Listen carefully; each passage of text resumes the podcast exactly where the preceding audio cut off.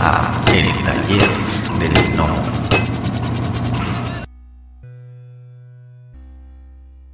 trabajar me dijeron pues lo mismo que me habían dicho en Marvel cinco años antes. Ahora no tenemos nada para ti. Y ya, ahora no tenemos nada para ti, mientras tenía eh, a los de Valiant llamándome y diciéndome además que querían que hiciese una cosa con Fred Valente. Con el que, pues siempre que me dicen que trabaje, pues yo trabajo. Y pues, así de sencillo. Eh, me ofrecieron ir a hacer IVAC con Walker con Fred Valente y de cabeza que me fui para allí. No lo dudaste ni un, ni un minuto. Ni un minuto, ni un minuto. Vas que las dos veces me acabó pasando lo mismo también, que fue eh, con, con- cuando pasé de, de Marvel a DC, que también no lo dudé un momento porque tenía alguien detrás, eh, dije, sí, venga, va, firmo. Y al poco, al día siguiente, eh, de Marvel dicen, uy, espera, no busques nada todavía porque sí que al final creemos que tenemos algo para ti. Entonces, bueno, ya es tarde porque ya me he ido al otro lado. Y con DC me pasó exactamente lo mismo. Eh, fue eh, ahí no fue ni, al- ni al otro día, fue la misma noche. Eh, firmar eh, el, contra, el contrato el, de, precio por página y demás con Valiant y de, y de decir, de, decir- de- de decirme, no, Francis, espérate, no busques nada porque creo que sí que la semana que viene te podré dar algo. Pero ya era tarde y además eh, yo tenía mucha, ilu- mucha, mucha ilusión de, trabajar con Fred, con el que, repito, siempre, siempre trabajo muy a gusto. Ok, mi estimado. Y, y también en, en, en tu paso por por por Valiant eh, estuvo estuviste en varios títulos, ¿no? Estuviste eh, sacando algunas cosas para estuviste con una, una serie de ¿qué- ¿cómo se llama? Fate. Fate, Generation Fate, sí. Zero, Generation Zero, estuviste Quantum and Goody cuando de- el reboot, por así decirlo, ¿no? Es que tú, te- tú llegaste la- en la época del, del reboot de Valiant, ¿no? Cuando Valiant comenzó esa, esa especie como, como, no precisamente el nuevo 54, por así decirlo, pero sí como que la, como que la editorial como que se reinventó, ¿no? Tocó esa época. la, la- la- la editorial se había, se había reinventado unos cuantos años atrás. eh, ahora no sé si fue en el 2012, empezó a hacer, a hacer un cambio muy bestia en comparación con, con la que había sido la Valiant de los años 90. Y, y- y bueno, yo ya, yo ya llegué, llegué cuando estaba bastante avanzado la cosa. Y, em, claro, es que tampoco sé eh, en México eh, eh, cuánto se ha publicado de Valiant o, cuánto está la gente al corriente, al corriente de eso. Em, sí, te, pre- te- te pregunto, ¿cómo está la cosa? Mira, honestamente, aquí el problema que tenemos con Valiant es que lo tiene una editorial. No voy a decir el nombre porque me van a, me van a, cierto, Camite, se llama Camite. Tiene un problema con la publicación bastante malo. La verdad es de que O sea, compras, compra los derechos, empieza a sacar números, números, números, se va más o menos regular.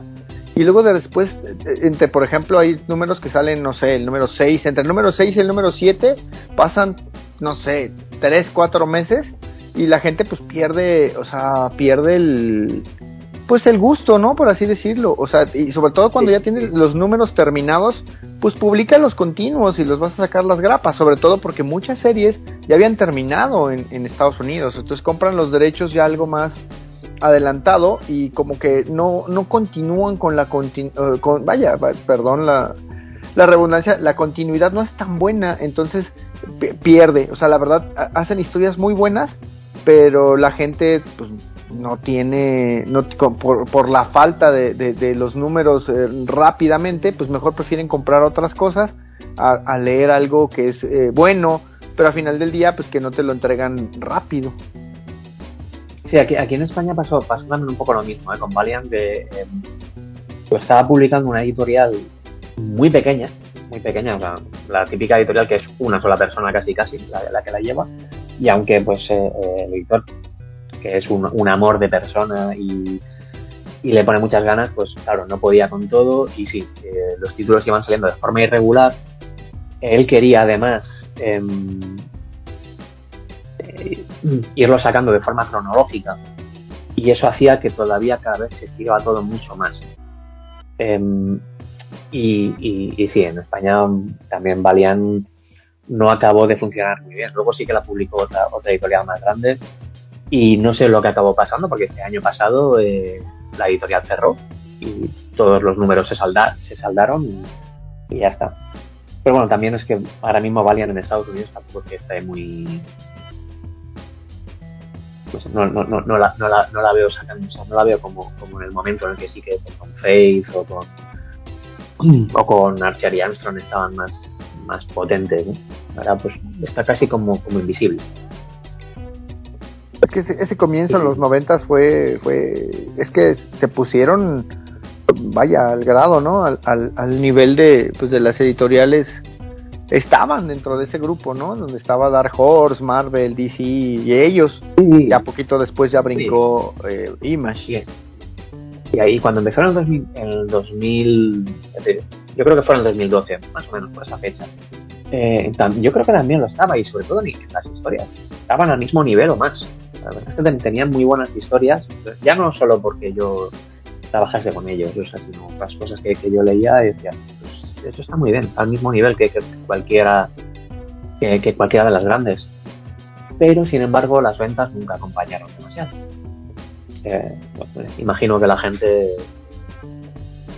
le va más de las grandes luces de las, de las grandes compañías. Sí, eso sí, eso eh, desafortunadamente sí. A lo mejor mucha gente me va a odiar por lo que voy a decir, pero eh, desafortunadamente te puedes encontrar títulos o, vaya, o historias que dices tú, ah, esto vale la pena, que lo, que, que lo puedes leer, pero muchas veces la fama o el momento, ¿no? El momentum, por así decirlo, de que, ah, va a salir la película tal de Spider-Man y todo el mundo compra Spider-Man, independientemente si las historias sean buenas, si eh, lo que, lo que sea el cómic como tal, olvídate tú de la película y no le dan esa oportunidad, por así decirlo, a, cosas que, que, están mejor eh, escritas o, y mejor dibujadas en ese momento y pues ahí es donde se pierde, ¿no? Al final del día, o sea, puedes tener una muy buena historia y se cae, se cae las, como tú comentas, no las acompañan las ventas necesarias como para que los títulos continúen. Sí, sí, sí, es, es, bueno, pero la gente va a lo que conoce. Y, y como los medios generalistas, que son la televisión o el cine, eh, han puesto unos grandes carteles, la gente conoce eso y no lo demás. Entonces van a lo fácil. O sea, el, también hay mucha gente que me puede odiar por eso, ¿no? Pero la gente va a comer a McDonald's.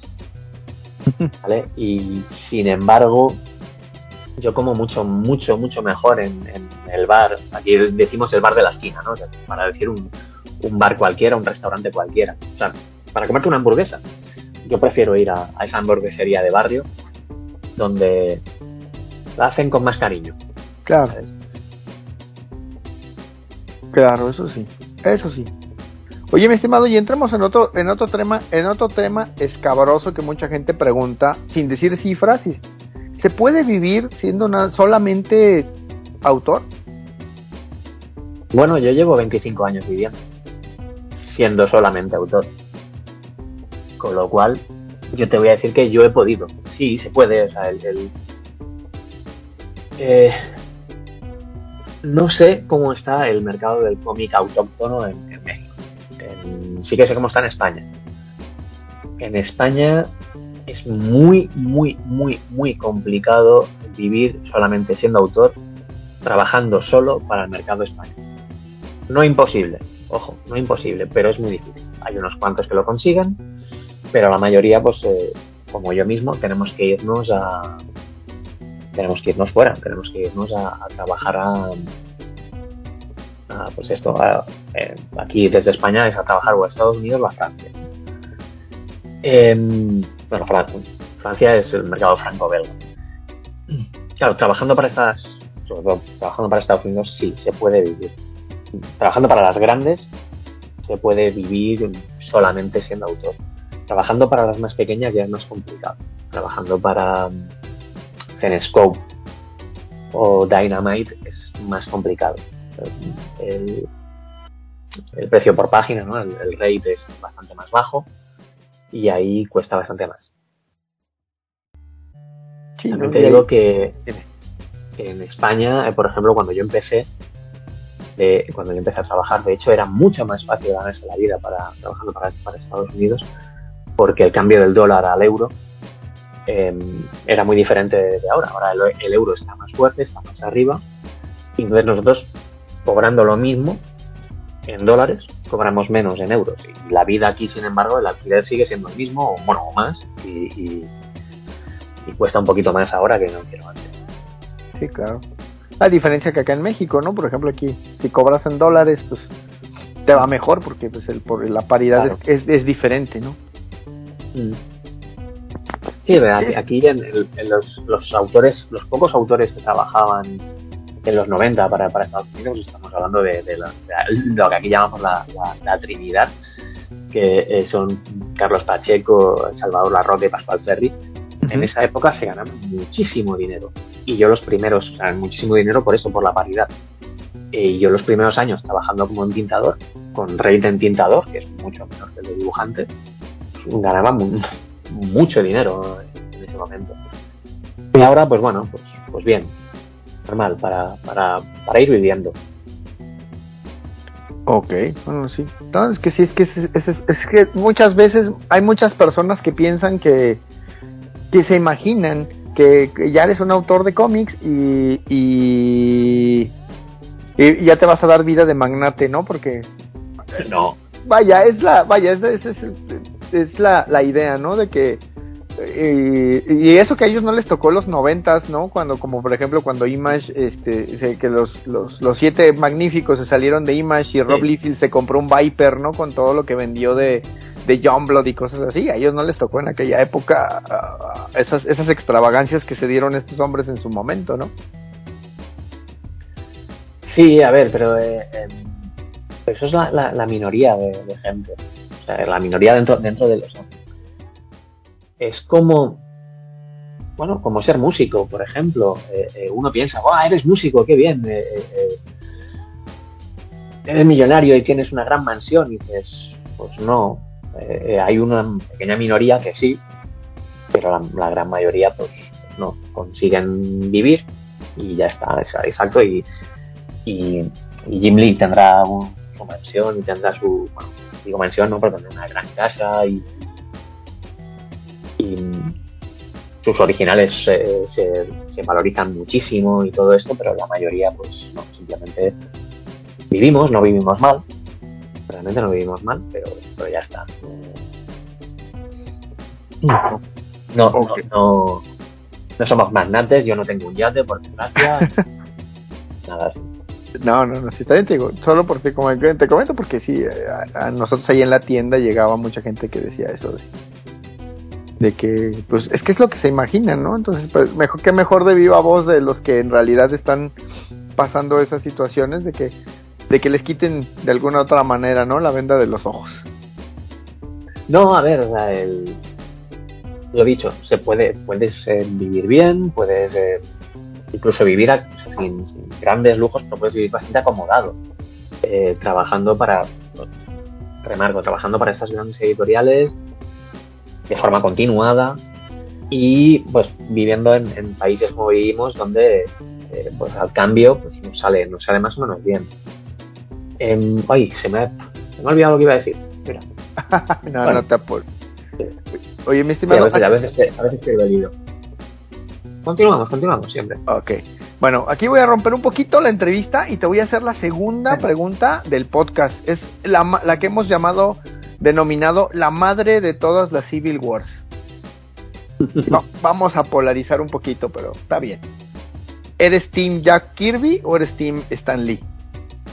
Hombre, yo, yo soy, eh, soy dibujante. Soy dibujante, yo solo puedo ser Team, team Jack Kirby. ¿Vale? Sea, no, no, soy odiador de Stan Lee, como, como los hay que sí, y, veo la labor de Stan Lee, pero yo soy más Team Jack Kirby. O sea, el, el, si, esto, en vez de podcast fuese, fuese YouTube, ahora, ahora cogería, eh, abriría el armario y sacaría el Artist Edition de, de Mr. Mir Miracle de, de, Jack Kirby. O sea, soy Team Jack Kirby. Ah, me, me, acabas de caer muchísimo mejor de lo que, me, de lo que ya me caías. Claro, hombre. no, no es cierto. Eh, que Kirby, es que Kirby era mucho Kirby. No sé, no. O sea, yo, Stan Lee me gusta más como editor y como, eh, no sé si decir showman o, o- o relaciones públicas del cómic y de sí mismo, eh, que no como guionista. O sea, el- lo que pasa es que sí que, que sí que pienso muchas veces que, que, em, que Stan Lee ponía un poco de control la cantidad de ideas que tenía Kirby. Y eso se puede ver claramente en los nuevos dioses, los New Gods, que, que a mí me encantan, pero no se lo dejo a leer a gente que no tiene mucho, mucho, mucho bagaje en el mundo del cómic, porque es tan complejo y tanta cosa y tan difícil de digerir que, que bueno que cuesta que ahí es donde veo un poco un poco la labor de, de, de Stan Lee poniendo poniendo en orden las ideas. Ok, mi estimado. Continuemos entonces, ya después, porque luego me, me dicen que polarizo mucho, pero eh, siempre me Ah, gusta eh, preguntarle a todos los autores. Sí, eh, hacerlo también distendido está bien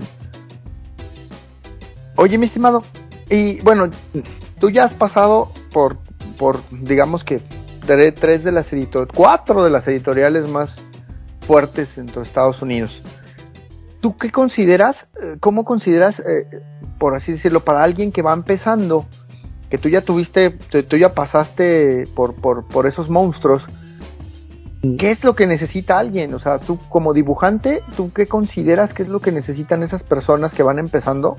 Que digas tú, ah, mira, por así decirlo, la guía de, la guía de 5 puntos, 10 puntos, no sé, de Francis Portela para que pueda para que puedan este entrar a no entrar, pero sí la, la guía, por así decirlo. ¿Tú crees que es lo que lo que se necesita para que alguien que quiera ser dibujante y pueda llegar a esas instancias? ¿Qué es lo que tiene que tener? Digamos el checklist, por así decirlo. constancia perseverancia y autocrítica así as- así de así de sencillo o sea hay que ser constante en el, en, en el trabajo hay que tomárselo como un trabajo el dibujar aunque todavía no lo sea Eh, hay que perseverar hay que perseverar en, en- cuando envías sam- samples, eh, pruebas muestras a los editores y y te rechazan. Hay que perseverar y, volver a no inmediatamente no pero tiempo hay que volver a hacer otras páginas y volver a a, a enviar. Y hay que ser autocrítico con uno mismo. Hay que hay que ver cuando te rechazan eh, eh, no hay que decir oye me han rechazado porque no saben me han rechazado porque no entienden mira lo que publican esto es una mierda y lo mío es bueno no eh, sé un poco autocrítico eh, pi- piensa que, sus razones tendrán para no serlo eh, intenta analizarlo intenta ver qué y, escucha escucha lo que te dicen y así mejorarás mejorarás y vas creciendo y vas creciendo poco a poco bueno hay quien crece muy rápidamente y otros que crecemos poco a poco no pero pero eso es la parte de la, de la, de la constancia ¿no? de ir haciendo ir haciendo ir haciendo Ok, mi estimado. Al principio comentaste que estabas dando clases de narrativa. De narrativa. Eh, ah, ah, ¿tú, qué, ¿Tú crees que la narrativa, bueno, eh, sea, qué tan importante sea? Porque mucha gente puede decir, bueno, es que yo dibujo, voy a ponerlo entre comillas, yo dibujo bonito, hago mis pin-ups. Sí. Pero todos estamos, estamos de, debemos estar de acuerdo que eh, un cómic es precisamente contar una historia, no tanto pues este dibujar entre comillas bonito, porque eso eso también es eh, hay que desde la perspectiva de cada quien, ¿no? Bueno, eh, eh, tienes que pensar en, qué cómics recuerdas. ¿Qué cómics recuerdas? ¿Qué historias te llegaron? ¿Eran cómics bonitos? ¿O eran cómics con buenas historias y muy bien narrados? Normalmente los que recuerdas son, son de este segundo de este segundo eh, grupo, ¿no? Eh, yo para mí la narrativa es lo más importante. Yo para mí la- la- o sea que que pongas no es poner voz, ¿no? que pongas imágenes que, a, las ideas del guionista, para mí eso es lo, más importante, o sea, imágenes que, que se entiendan, que, que se entienda, o sea, básicamente que se entienda lo, lo, que está queriendo decir el guionista es lo principal. Luego, si además consigues eh, añadir emociones y, sentimiento a, todo eso, es un extra. Eh, sí que ha habido durante épocas, y ahí siempre no caemos rápidamente en los 90, donde la gente intentaba simplemente dibujar bonito. Y todos caímos en eso, o sea, yo veo cómo intentaba dibujar los 90 y caía también en eso. Personajes con posturitas y, y, no contar nada, pero, pero hey, mira que, que día tan buena he dibujado, ¿no? Em, ya, pero no estás contando nada.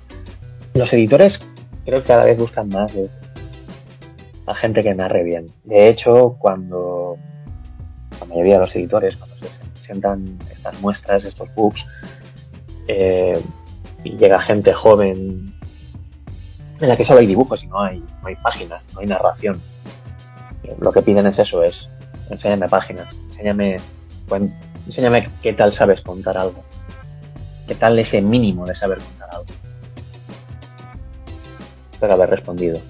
Sí, sí, sí, claro, claro. Sí, no es que, vaya, me parece muy importante sobre todo de tu perspectiva como, como ya alguien que está que está, este, que enseña, ¿no? A final de cuentas, porque, pues, digo, es difícil este, que, lo lleguen a entender, ¿no? Sobre todo los jóvenes, porque te toca, digo, no sé si te haya tocado el caso, pero espero que no. Pero hay gente que lo que tú comentaste hace rato, ¿no? Que les coment, que les que les haces una crítica a lo mejor constructiva y te contestan inmediatamente, pues, es que así es mi estilo.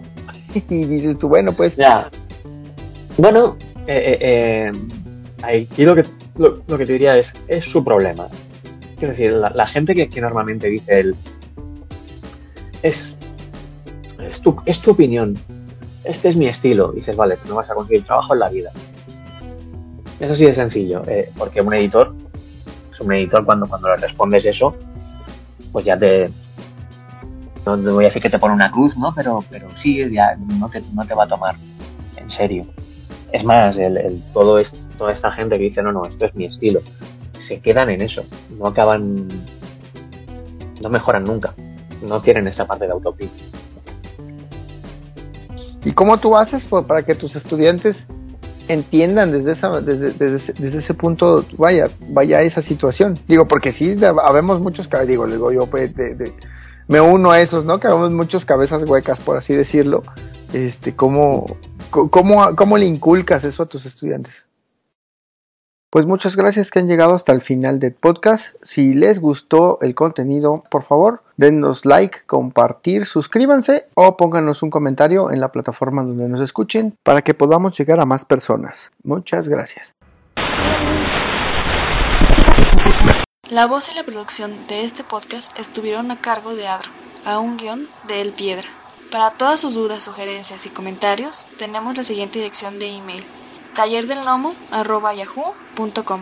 Gracias y hasta la próxima. Este fue el podcast del Taller del Nomo.